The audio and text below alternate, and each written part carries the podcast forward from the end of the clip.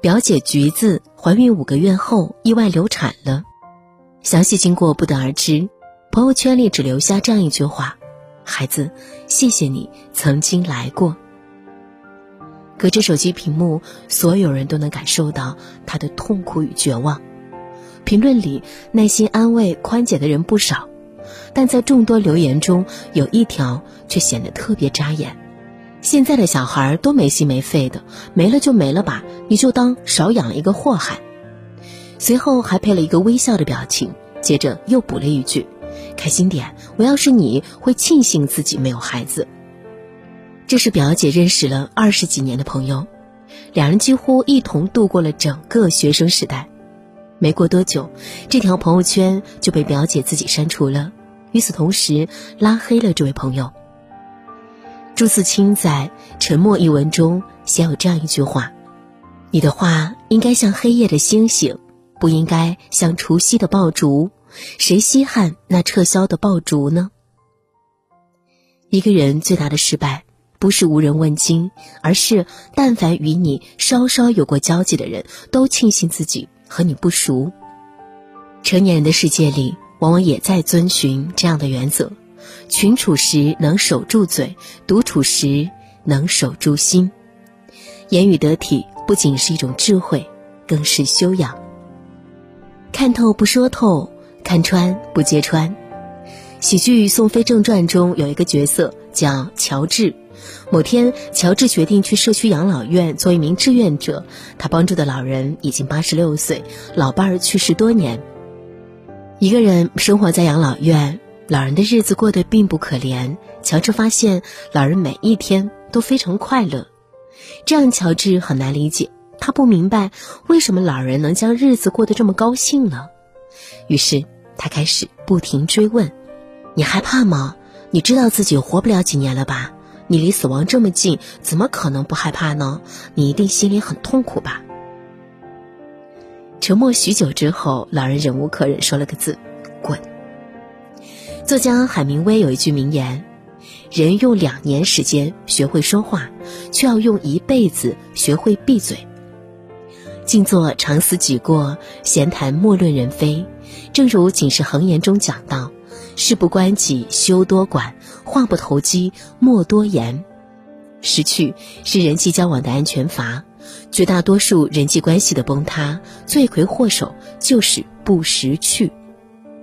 在知乎上，有网友进一步解释道：“识趣的人既不会为难自己，也不会为难别人。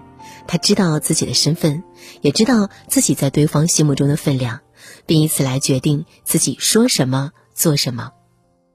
贾平凹曾讲过一个大家都颇为熟悉的小故事：他的一个朋友有口吃，说话很慢。一次外出，朋友在路上啊遇到了一个同样有口吃的人，向他问路，他并没有回答对方的问题，只是沉默着微笑。事后，贾平凹问朋友：“为什么明明知道却不回答？”朋友说，他有口吃，我也有。如果我回答，他会以为我在模仿他，戏弄他。蔡康永的说话之道里有这样一句话：你说什么样的话，你就是什么样的人。沉默是一种处世哲学，用的好时又是一种艺术。生而为人，会说话是本事，懂闭嘴则是修行。做人见外点儿好。网友叶子曾在微博上讲述过这样一段经历：自从拿了一个国家级的演讲比赛冠军之后，他就成了真正的大忙人。无论是亲戚还是同事、同学或是朋友，但凡认识他，谁需要写个演讲稿或是 PPT，一定第一个找他帮忙。有人找他帮忙指导一下演讲时的表情，有的人呢找他请教如何控制节奏。更有人夸张的找他帮忙得个奖，附带的说辞一般是：“你那么厉害是高手，演讲稿你把把关我才放心。”对你来说这是两下就搞定的事儿。叶子经常要反问一句：“我不是已经帮你做过一次了吗？你按照上次的方法照做一次就可以了。”结果对方直接说：“我不会啊，拜托拜托。”忍无可忍的叶子一气之下发了一个朋友圈。我不知道什么是演讲，一概不知。这个社会需要互相帮助，但也确实没有那么多的举手之劳。毕竟大家赚钱都辛苦，谁的时间都宝贵。如果对方没有爽快的答应你的请求，其实这就约等于已经委婉的拒绝了你。有教养的人应该懂得点到为止。曾在一档综艺节目中看过这样一个话题：应不应该交门当户对的朋友？其中一位嘉宾说了一段话，得到了许多人的认同。朋友不一定门当户对，从未想过有个穷朋友我去救济他，也从未想过有个富朋友我要找他借钱，只是希望在交朋友的原则上不要有太多限制，只是希望我们有统一的理想和价值观，能聊到一起，给彼此一个最舒服的聊天状态。是的。所谓舒服，其实就是让人觉得被尊重。因此，你不会在别人吃饭的时候聊起血腥的恐怖电影，也不会在别人畅谈美好未来的时候讲一些未经证实的负面新闻，更不会在别人甜蜜婚恋的过程中频繁谈及所谓的单身主义。没经历过的事情不妄加评论，这是口德；做不到感同身受，那么，请你闭嘴。凡事多一点敬畏，做人多一点见外，才有可能树立一个好的口碑。在生活中，有太多的人总把自己活得像一颗咄咄逼人的子弹，但是很抱歉，这世上没有人能够通过越界的话语看出你内心还存在着教养。群处守嘴，独处守心。豆瓣上看过一篇帖子，说给大家听听啊。某天，办公室里待人热情的同事华姐找到小桃，聊起了同办公室的另一位女孩。在华姐的口中，这个女孩工作不认真，却懂得利用背景，说话带脏字，经常拍桌子、翘二郎腿。小桃跟着附和了几句：“是吗？女孩子是应该注意点个人形象。”没想到第二天刚刚上班，那女孩便指着小桃吵了起来。我不注意个人形象和你有关系吗？这碍着你什么事儿了？小桃被骂懵了，转头看向华姐，却目睹了对方淡淡转身离开。小桃自知理亏，向对方道歉，但整个公司都认为小桃是爱嚼舌根的人，人际关系一落千丈。小桃在帖子的最后说了一句：“好想把自己的嘴撕成拖把。”水深不语。人稳不言，莫言的笔名来历颇有意思。他曾在一次采访中讲到，小时候啊，家里务农，他常常逢人便问问题，该问的不该问的脱口而出，毫无忌讳，常常让人尴尬不已。母亲因此训诫他，不该问的不要问。然而孩提时代的他总是忍不住，他的言行给别人带来了许多麻烦。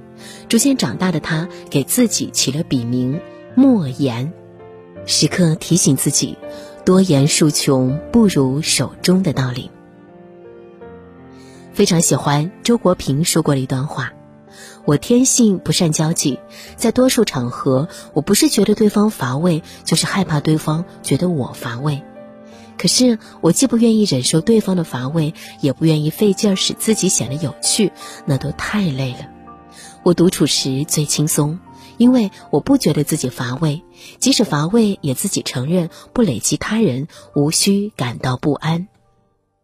诚如格言联璧中所道：“修己以清心为要，涉事以慎言为先。”群处时能守住嘴，独处时能守住心。想来，这便是活得最明白的状态吧。教养是什么？有个小故事便是最好的答案。一位小伙子被领导临时通知出差，匆匆忙忙赶到火车站时，所要乘坐的车次已经临近发车。看着浩荡的排队人群，小伙子走到靠前的位置，对一位阿姨说明了缘由，希望可以站到他前面。阿姨爽快答应了。然而没想到的是，阿姨从队伍里退出来，站到了最后，重新开始排队。小伙子买完票，跑过去追问：“您为什么重新排队？”阿姨说：“我不能给其他排队的人添麻烦。”曾有人说过：“教养这个东西，就像血管一样，可以盘根错节的生长在一个人血肉之躯的最深处，不可分割。真正的教养，是随时随地能够自我约束的一种准则，不逾越，懂敬畏，心有所指。正如古人所言：“君子为天命，为大人，为圣人言；小人不知天命而不畏也。”不把刻薄当玩笑，不将口无遮拦当率真，别称不见外事交情，不添堵，不添麻烦。我想，这便是教养。事事洞明，却又不动声色，理解他人，更懂得尊重自己。教养的厚重，便是一种包容。愿你有一颗善良柔软的心，无关出身、背景与能力。愿我们都能做个更好、更可爱的自己，拥有让人如沐春风、如谦谦君子的模样。